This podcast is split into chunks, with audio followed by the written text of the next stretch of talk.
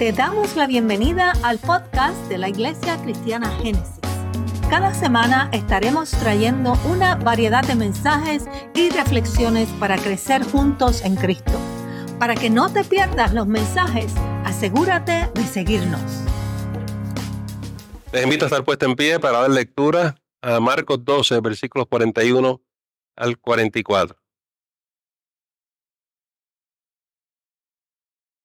Dice la escritura, estando Jesús sentado delante del arca de la ofrenda, miraba cómo el pueblo echaba dinero en el arca. Y muchos ricos echaban mucho. Y vino una viuda pobre y echó dos blancas, o sea, un cuadrante. Entonces, llamando a sus discípulos, les dijo, de cierto os digo que esta viuda pobre echó más que todos los que han echado en el arca. Repito, esta viuda pobre echó más que todos los que han echado en el arca. Porque todos han echado lo que les sobra. Pero esta, de su pobreza, echó todo lo que tenía, todo su sustento. Oremos, Señor, en esta mañana. Te pido que nos hables, que nos ayudes, fortalece a tu pueblo, y danos una palabra fresca para nosotros en el día de hoy. Por esto oramos y lo pedimos todo en el nombre de Jesús. Amén. Pueden sentarse, hermanos.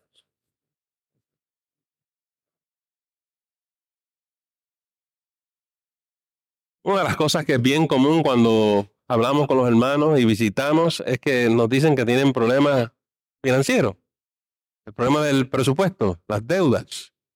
Y mucho más ahora cuando se acerca el mes de abril, que tenemos que rendir nuestras planillas al gobierno, pues muchas veces temblamos porque no sabemos si nos va a sobrar o si nos van a devolver, ¿verdad que sí? O si tenemos que pagar.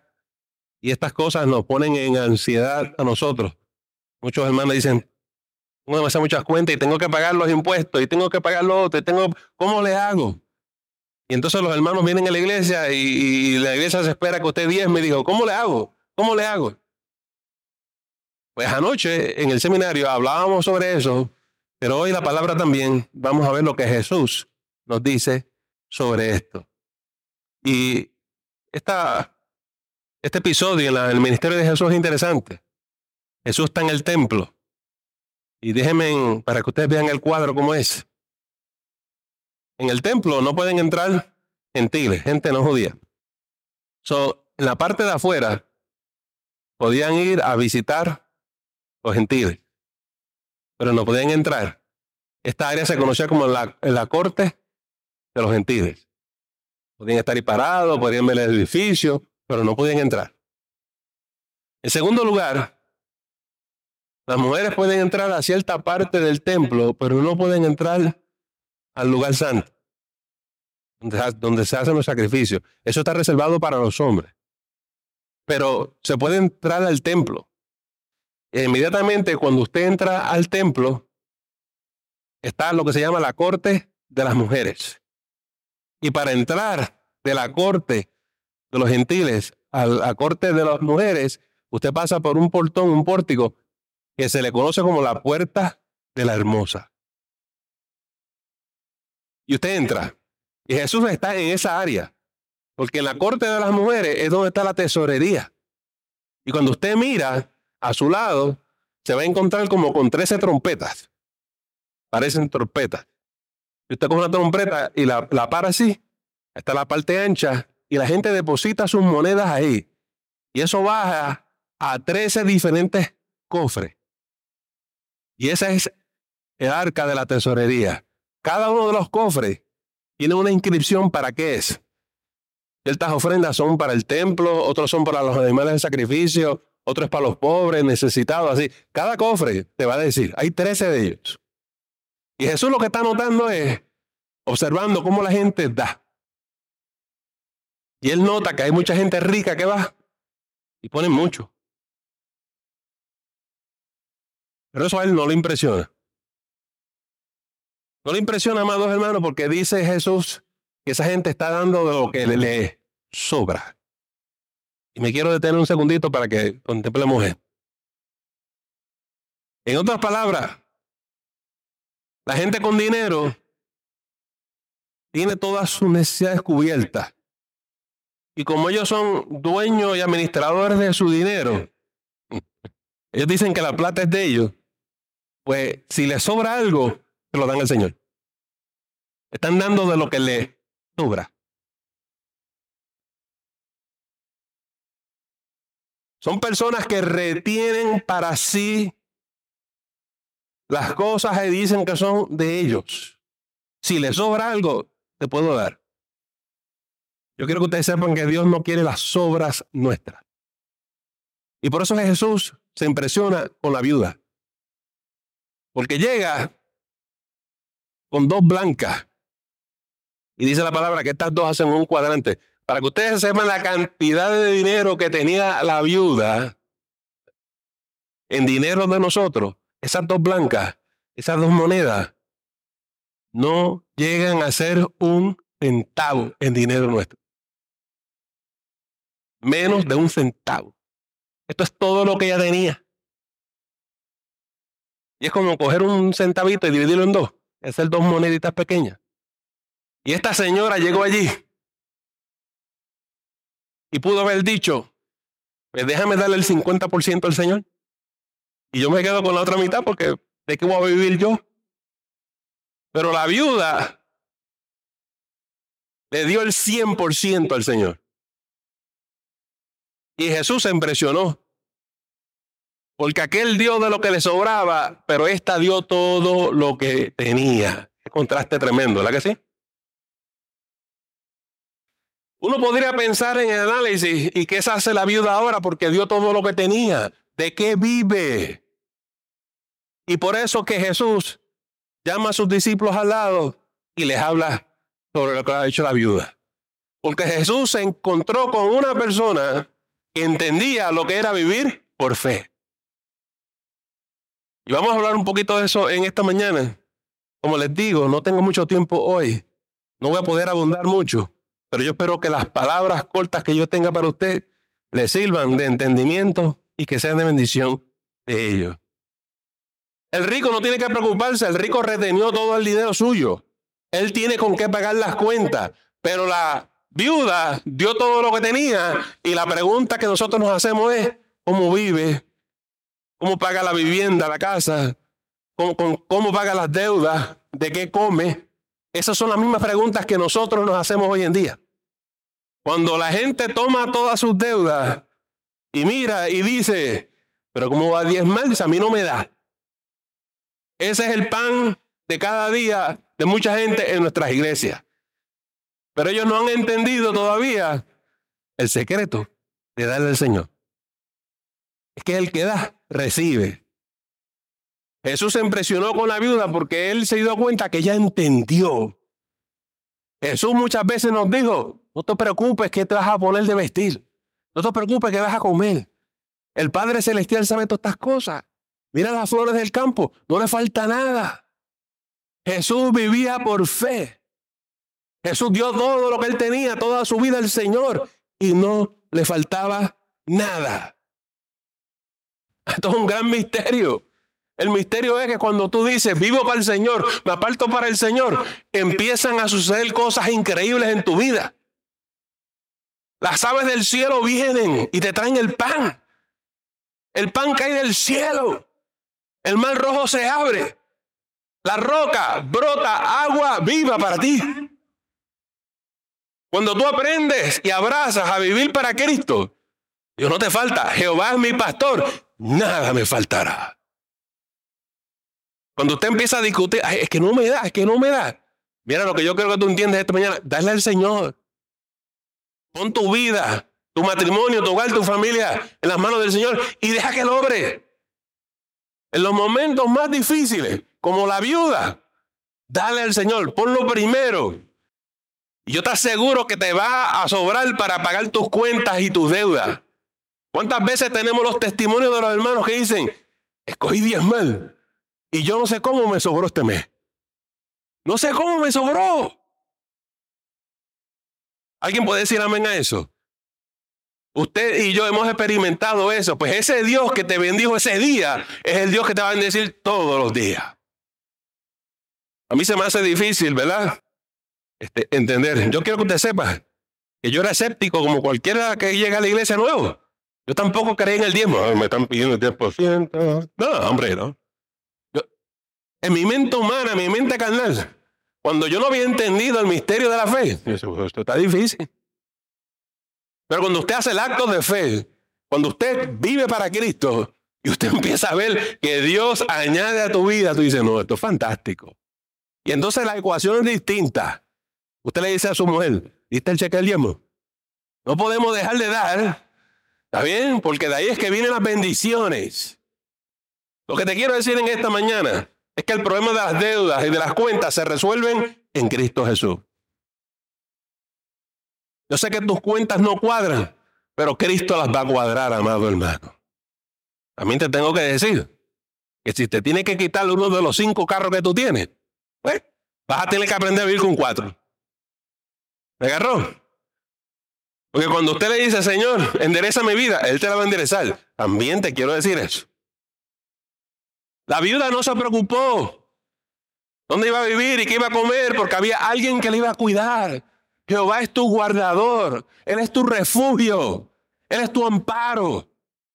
Mi querido hermano, cuando uno aprende a vivir en el Señor, estas cosas no importan. Que si uno se asusta, sí, yo me asusto. Yo miro las deudas, las cuentas y digo, no llego.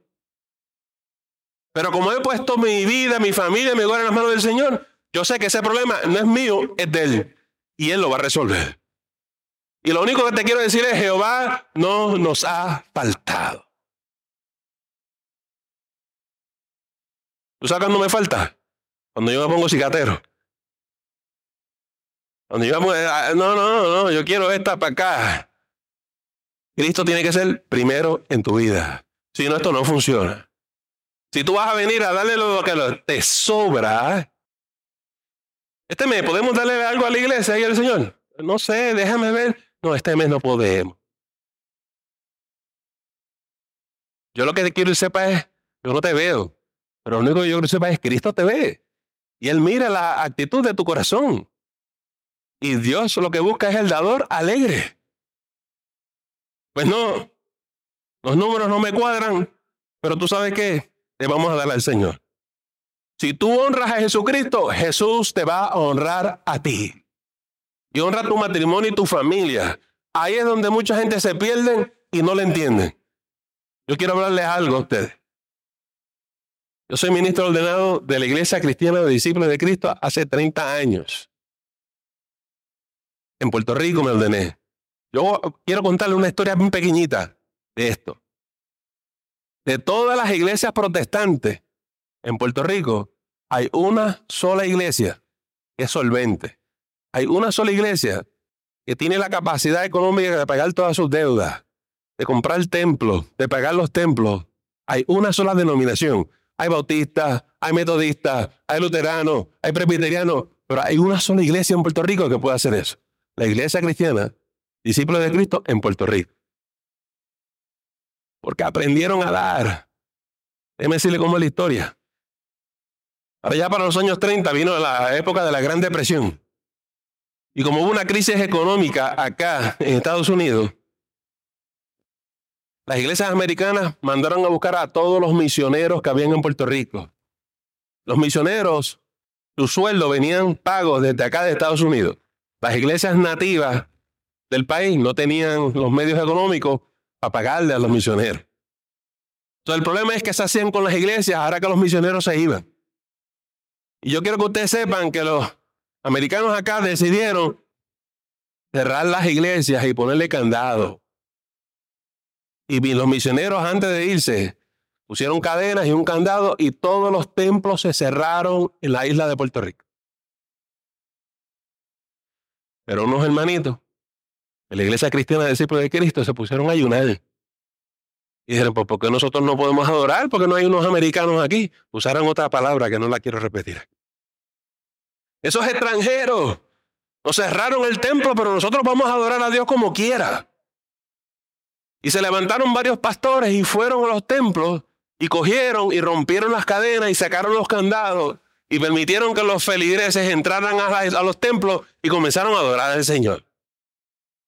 Y no había nadie que los velara porque los misioneros estaban acá en Estados Unidos. Y allá los cultos se dieron con instrumentos musicales nativos de los, de los locales. Antes los misioneros eran con piano y órgano. Ahora había cuánto instrumento musical había en la casa del Señor. Y cuando pasó la depresión económica, el Mission Board, los, los boards de misioneros, empezaron a volver a mandar a los misioneros para atrás. Claro, esto pasó en Puerto Rico y en otros sitios. Y cuando llegaron los americanitos allí, empezaron a decir los pastores que no podían hacer esas cosas, que no estaban autorizados. E intentaron cerrar los templos otra vez. Y se formaron peleas entre esos pastores nativos y los misioneros americanos. Esa historia se lo cuento el otro día. Pero se insultaron, se gritaron, hubo cosas muy feas. Cuando los misioneros dijeron, estos templos somos, es de nosotros, nosotros somos dueños de esto. Los nativos decidieron, táctico. Pues entonces el Señor nos va a ayudar a levantar un templo que sea nuestro. Y ninguno de esos hermanitos tenía un templo, una iglesia. Ellos se dedicaron a irse de rodillas y a orar. Y ellos aprendieron esto. Si ellos querían un templo nuevo, tenían que diezmar, tienen que apoyar, porque sin eso no se puede. Imagínese usted, usted trate de comprar una casa y no pague la mensualidad. Es como cuando los jóvenes quieren un carro, papi, cómprame un carro. ¿Quién lo paga? ¿Quién lo paga? Porque si hay que pagarlo todos los meses, hay que echarle gasolina y esto, esto, lo otro, ¿verdad?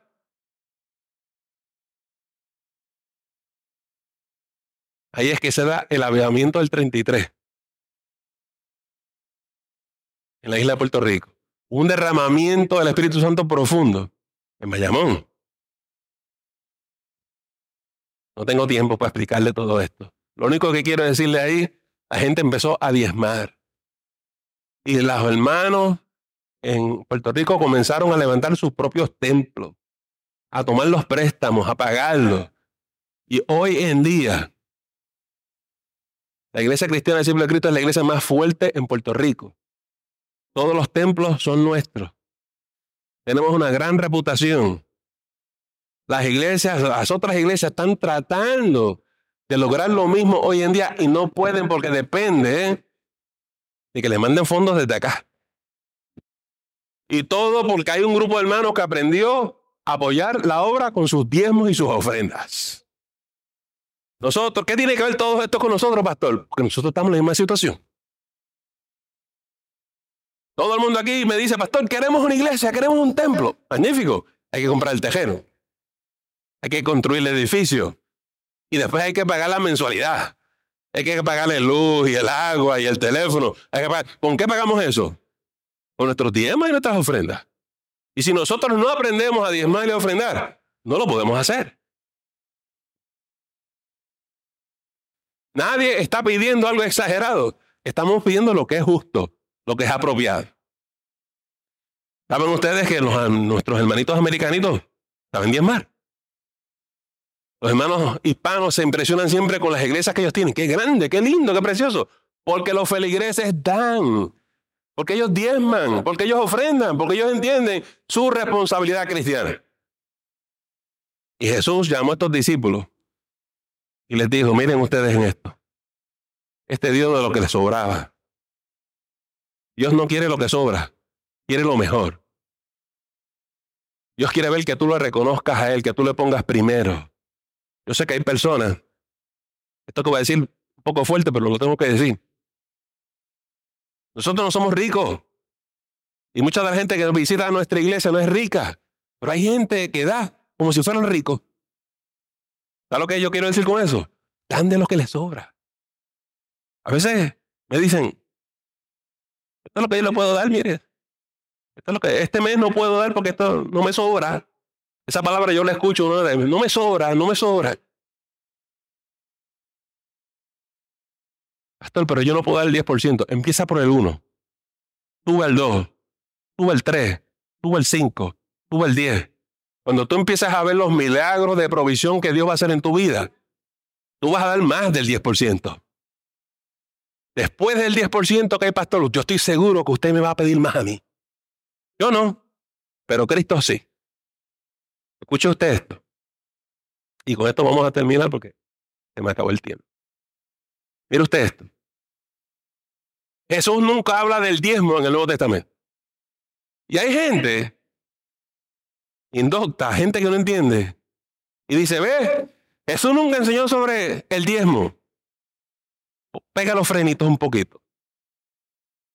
Primer lugar, Jesús cuando contendía con los fariseos, decía, ustedes diezman de cuánta cosa hay. ¿Y qué les dice? Y eso es correcto porque hay que diezmar. Eso no es lo que dice. Amén. Jesús afirma el diezmo en el Nuevo Testamento. Pero él nunca le pidió a sus discípulos el 10%. ¿Por qué? ¿Qué fue lo que él le pidió a sus discípulos? El 100%. No el 10. Él está diciendo, sí, lo mínimo que hay que darle es 10, pero no es el 10 que yo busco. Yo busco todo tu corazón, toda tu vida, todo tu ser. Cuando llegó el joven rico, dijo, ¿qué es lo que tengo que hacer? Lo miró así, Jesús le dijo, véndelo todo y ven y sígueme. El joven dijo, no, no, no, no, no puedo hacer eso. Y retuvo para sí las cosas. Nadie puede ser un discípulo de Jesús si no es una persona desprendida, entregada, rendida a los pies del Señor. Nadie que pone su mano sobre el arado y mira hacia atrás es digno de él. Son esta mañana yo quiero que tú sepas que el, el barómetro, el barómetro en el Nuevo Testamento no es el 10%, es el 100%. Pablo entendió esto. Pablo dijo, ya no vivo yo, sino vive quién? Cristo en mí. Pablo estuvo dispuesto a perderlo todo por alcanzar el supremo conocimiento de Cristo Jesús. Esa es la diferencia del viejo pacto y el nuevo pacto. Pero hay gente que argumenta más. Yo he escuchado a gente decir, pero eso es el diezmo, eso es de la ley. Y, y estamos en el nuevo pacto. Por lo tanto, si estamos en el nuevo pacto, no hay que hacer el 10%. Ay, hermanito, que pudieran entender las escrituras. Tengo que dar un pasito para atrás para que usted entienda cómo Jesús maneja esto. Mire usted, el apóstol Pablo empezó a enseñarle a la gente que la salvación era por fe. ¿De acuerdan? Y los judíos protestaban y decían, si no cumplen con los requisitos de la ley, no son salvos. Como si la ley salvara. Y esto fue una punta con Pablo durante todo su ministerio. Y el argumento que usa Pablo para enseñarle a estos hermanos que la salvación no es por la ley, sino que es por la fe, es un argumento que desarrolla en Romanos. La carta a los romanos, ¿sabe lo que le dice él? La fe es antes que la ley. Abraham creyó y le fue contado como justicia. La ley vino 400 años después. La ley era algo temporero. Porque dice el apóstol Pablo que es un ayo que nos lleva a Cristo. La intención de la ley era que la gente entendiera que no podían ser salvos por sí mismos. Pero la fe, la salvación por la fe es previa a la ley. No, pastor, eso no lo entiendo. ¿Qué tiene que ver eso con el diezmo? Que es la misma cosa. Le hacen en Hebreos capítulo 7. ¿Saben quién diezmó? Ahí, Abraham diezmó a Melquisedec. Mucho antes que la ley. Nada de esto tiene que ver con la ley ni el antiguo pacto. Es cierto que los judíos diezmaban, pero esto es previo a la ley. Y Jesús no viene a abrogar eso la viene a cumplir. Viene a enseñar a la gente qué es eso de verdad. Nosotros somos de la orden de Melquisedec. Nosotros somos de los que reconocemos que Jesús es nuestro sumo sacerdote y que el sacerdocio de Jesús es eterno y que todo le pertenece. Como aprendimos anoche, somos mayordomos porque estamos administrando las cosas de Él. Tu trabajo te lo dio el Señor. Tu hogar te lo dio el Señor, tu esposa te lo dio el Señor, tu marido te lo dio el Señor, aunque tú no lo entiendas. Dios ha guiado tu vida. Aunque tú no lo entiendas, tú estás aquí por la gracia del Señor. Hay una palabra que los cristianos ya no usan, pero se llama la providencia. Y Dios providencialmente ha cuidado de ti desde el vientre de tu madre. Muchos de nosotros no estamos muertos por la gracia y la misericordia del Señor. Porque le plació, porque éramos alma de salvación. Y hoy tú estás aquí. Y aunque la gente no lo entiende y no lo vea, algún día esa venda se te tiene que quitar para que tú veas que el Señor ha sido contigo. Si Dios es por nosotros, ¿quién encontrará? Vamos a ser un pueblo agradecido y vamos a apoyar el ministerio del Señor, la obra del Señor. Decirle, Señor, gracias. Lo último que quiero decir en esta mañana es esto. Tú vas a diezmar, tú vas a dar, tú vas a servir, donde tú te alimentas espiritualmente. Yo me gozo cuando veo a los hermanos en la escuela bíblica. Y aquí tenemos los adultos y los jóvenes están allá, y allá tenemos los niños, y tenemos la clase de orientación para miembros nuevos. Eh, yo me gozo mucho. Nosotros tenemos una base profunda, seria. Yo creo que mi iglesia es una iglesia linda. Perdonen que yo sea egoísta, mi iglesia. Pero yo me siento muy orgulloso de nuestra iglesia y del calibre de hermanos que tenemos. Yo sé que muchos estamos aprendiendo todavía y nos falta, pero estamos bien encaminaditos. En esta mañana yo quiero que tú sepas, como dijo nuestro hermano José en esta mañana, queremos levantarle casa al Señor. El Señor cuenta contigo, contigo y conmigo. Cada cual vamos a hacer nuestra parte. Te exhorto y te animo a que tú separes el 10% todos los meses y se lo dejes al Señor. Y deja que el Señor haga el resto. No te va a faltar, te va a sobrar. ¿Y cómo es eso, pastor? Deja que el Señor te muestre. Yo mismo a veces no lo entiendo. Yo mismo no sé cómo a veces eso ocurre. A veces yo me siento a cuadrar la chequera. Yo digo, ¿dónde salió esto? Pero es la mano del Señor. Es la mano del Señor. Yo no tengo otra cosa que decirte. Te animo, te exhorto a que lo intentes. Camina por fe. Camina por fe. Y tú vas a ver milagros en tu vida. Jesús lo dijo, Jesús cumple. Sea su nombre glorificado. Vamos a inclinar nuestra cabeza, vamos a orar. Señor, en esta mañana venimos delante de ti. Señor, la iglesia cristiana Génesis ha nacido aquí en Fort Worth, Texas. Nosotros queremos adorarte en este lugar. Queremos servirte en este lugar. Tú nos acompañas todos los domingos. Señor, antes de llegar al templo, palpamos tu presencia. Cuando te alabamos y te adoramos, palpamos tu presencia. Cuando los jóvenes ministran, palpamos tu presencia. Cuando los niños ministran, Señor, palpamos tu presencia. Es hermoso estar en tu casa. Hoy, Señor, nosotros te pedimos que tú suplas conforme a nuestra necesidad. Señor, te pedimos que tú abras puertas, que derrame las bendiciones del cielo y tú proveas para que nosotros tengamos nuestro templo, nuestra iglesia. Señor, mira nuestros corazones, toca nuestras mentes, y permite que seamos un pueblo generoso, un pueblo dadivoso y que no falte nada en las arcas de tu casa.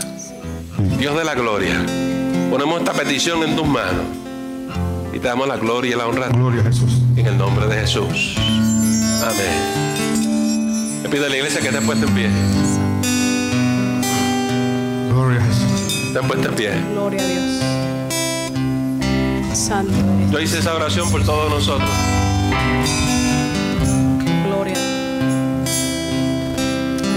Luego empezó el devocional diciendo que a veces nos sentimos en cadena.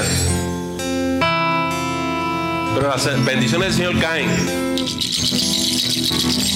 Vamos a orar para que el que tenga poca fe crea que Dios va a romper tus cadenas. Y así como los pastores rompieron las cadenas de esos templos y abrieron el templo y se fueron a adorar, yo espero que las cadenas tuyas se rompan, tus deudas se vayan que el Señor ponga tu casa en orden. Santo. En esta mañana yo te voy a invitar a ti, donde quiera que tú estés, que tú eleves una oración al cielo. Y tú dile, Señor, ayúdame en mi necesidad. Súpleme. En esta hora vamos a hacer esa oración. Yo voy a orar, pero yo quiero que usted ore. Al que cree, todo le es posible. Conforme a tu fe, te será hecho. Vamos a orar mientras los hermanos ministran en esta mañana en la alabanza. Señor, aquí hay un grupo de hermanos y hermanas que necesitan de ti y te estamos pidiendo que tú les ayudes. Rompe sus cadenas, quebranta sus ataduras, suple conforme a su necesidad, Señor. Provee para cada uno de ellos. Señor, ayúdalos con su presupuesto, ayúdalos con su finanza, ayúdalos con sus ingresos, ayúdalos con sus gastos. Padre de la gloria, en esta mañana, supla sus vidas de tal manera que ellos vengan a la iglesia agradecidos de ti y te den las primicias. Padre Jesús, haz este milagro en el nombre poderoso de Jesús. Amén. Les damos las gracias por acompañarnos y escucharnos en el día de hoy. Te exhortamos a que estés atento a nuestro próximo episodio. Si aún no lo has hecho, asegúrate de seguirnos y dejar tus comentarios. Dik